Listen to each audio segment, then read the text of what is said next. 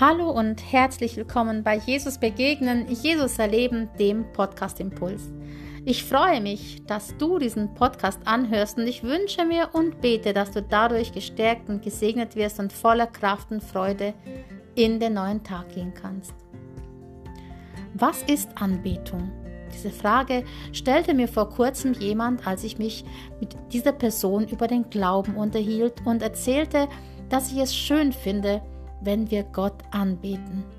Und dass Gott uns immer wieder einlädt, uns ihn anzubeten. Und in den Psalmen lesen wir immer, wie Gott angebetet wird. Und oft singen wir auch im Gottesdienst in Liedern, kommt, lasst uns anbeten oder ja, wir, wir beten dich an. Doch was heißt eigentlich Anbetung? Diese Frau, mit der ich mich unterhielt, die sagte zu mir, ich kann mit Anbetung eigentlich nicht wirklich was anfangen.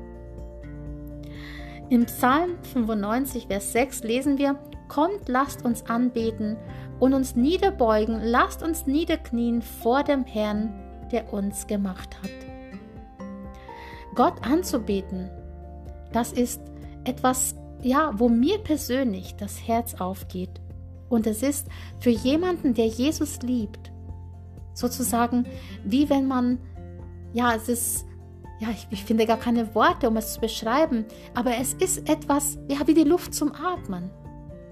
Es ist so, dass man durch diese Anbetung die Liebe zu Gott ausdrückt. Man bewundert ihn. Ja, man verehrt ihn. Wir erkennen ihn an als unseren Herrn und Gott als unseren Schöpfer und wir verehren ihn als den, den er ist. Wir verehren ihn ja als Schöpfer. Wir staunen über seine Werke, wir staunen über das, was er gemacht hat, über seine Allmacht, über seine Weisheit. Wir staunen über seine Größe. Und wir sagen es ihm mit unseren Worten. Er ist ein wunderbarer Gott. Er ist der, der alles in seine Hand hält. Er ist der, der allgegenwärtig ist. Und wenn wir ihn anbeten, dann erzählen wir ihm das. Dann preisen wir ihn dafür. Wir loben ihn dafür. Und wir freuen uns darüber. Und wir beten ihn an als Gott, unseren Retter, als den, der gekommen ist, um zu uns Menschen, ja, oder bei uns Menschen zu sein, der in all seiner Liebe für uns da war und der sein Leben für uns gab. Wir beten ihn an als jenen, der praktisch sein Leben ließ, seine Herrlichkeit verließ, um für uns zu sterben, für uns in den Tod zu gehen, damit wir gerettet werden. Es gibt nirgends auf der Welt einen Gott, der so ist wie unser Gott. Keine Religion hat einen Gott, der sich hingibt für seine Menschen, der aus Liebe sein Leben lässt. Im Gegenteil, alle anderen, die erwarten Opfer und die erwarten, dass man sein Leben für sie gibt, aber hier ist ein Gott, der gab sein Leben für uns und er ist es würdig, angebetet zu werden. Gott wird angebetet eben, weil er unser Retter ist, in unserem Herrn Jesus Christus. Und wir beten Gott an, weil er unser Vater ist. Er ist der Vater, an den wir uns wenden können. Er ist der Vater, der uns sein Herz aufgetan hat und sein Herz zeigt, wie sehr er uns liebt. Er ist der Vater, der uns entgegenläuft. Er ist der Vater, der mit offenen Armen ja für uns da ist und wartet, dass wir zu ihm kommen. Er ist der Vater, wo wir lesen im Gleichnis vom verlorenen Sohn, wie sehr er sein Kind liebt, wie sehr er seinen Sohn liebt oder seine Tochter. Ja, das geht gar nicht anders, als ihn anzubeten, Gott, den Vater, der herrlich ist, der wunderbar ist,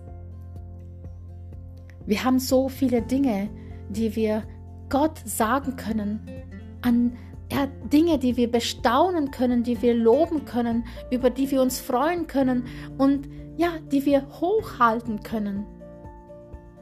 Gott anzubeten, das ist so was Wunderbares. Es erfüllt unser Herz. Ich weiß nicht, wann hast du das letzte Mal Gott von Herzen angebetet? Wann hast du dich mal eingelassen, mit eigenen Worten diese Dinge zu bezeugen, Gott zu rühmen und Gott zu loben für das, wer er ist? Wir singen Lieder und in Liedern können wir es tun. Doch wann hast du es mit eigenen Worten getan? Wann hast du es das letzte Mal mit eigenen Worten getan? Und zwar das, was, was du in deinem eigenen Herzen fühlst. Ich möchte dich einladen, probier es aus. Probier es aus und nimm dir immer wieder einige Minuten Zeit, um Gott anzubeten. Wenn du im Gebet vor Gott trittst und ihn anbetest, dann wirst, wirst du merken, wie sich deine Beziehung zu ihm verändert. Gott anzubeten und für das zu loben, wer er ist und was er ist und was er getan hat und was er bis heute noch tut, das stärkt deinen Glauben. Das macht Gott in dir groß. Du betest ihn an, du lobst ihn, du hebst ihn empor und gleichzeitig wird er in dir groß und deine Liebe zu ihm wird wachsen. Ich möchte dich einladen, probier es aus. Probier es aus, du kannst es gerne auch mit Psalmen tun, mit anderen Gebeten, mit vorgefertigten Gebeten, aber ich lade dich ein, mach dir selbst Gedanken, was Gott für dich persönlich bedeutet. Was ist er in deinem Leben? Wer ist er in deinem Leben?